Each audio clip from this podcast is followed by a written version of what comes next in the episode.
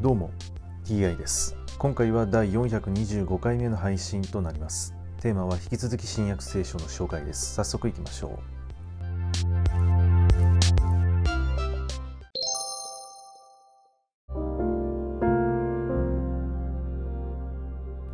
新約聖書第424回。今回はイエスは良い羊飼いというお話です。イエスはまた言われた。はっきり言っておく。私は羊の門である。私より前に来た者は皆盗人であり強盗である。しかし羊は彼らの言うことを聞かなかった。私は門である。私を通って入る者は救われる。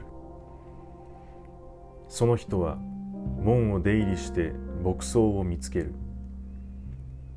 盗人が来るのは盗んだりほふったり滅ぼしたりするために他ならない。私が来たのは羊が命を受けるためしかも豊かに受けるためである。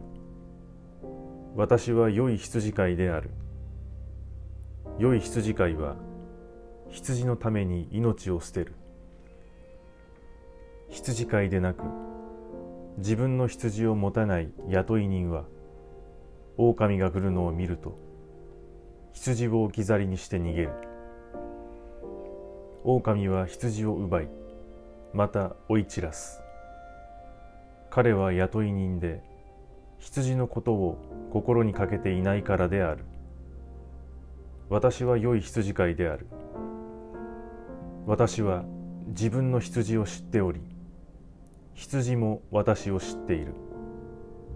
それは父が私を知っておられ私が父を知っているのと同じである。私は羊のために命を捨てる。私にはこの囲いに入っていない他の羊もいる。その羊をも導かなければならない。その羊も私の声を聞き分ける。こうして羊は一人の羊飼いに導かれ一つの群れになる。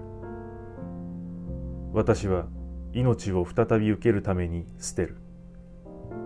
それゆえ父は私を愛してくださる。誰も私から命を奪い取ることはできない。私は自分でそれを捨てる。私は命を捨てることもできそれを再び受けることもできる。これは私が父から受けた掟である。この話をめぐってユダヤ人たちの間にまた対立が生じた。多くのユダヤ人は言った。彼は悪霊に取りつかれて気が変になっている。なぜあなたたちは彼の言うことに耳を貸すのか？他の者たちは言った。悪霊に取りつかれた者はこういうことは言えない。悪霊に盲人の目が開けられようか。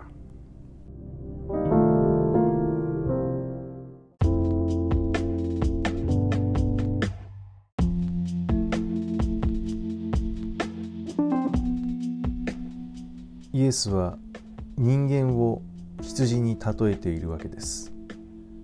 そしてイエス自身は自分は良い羊飼いであると言っています。はい今回はこれで以上です。また次回もどうぞよろしくお願いいたします。それでは。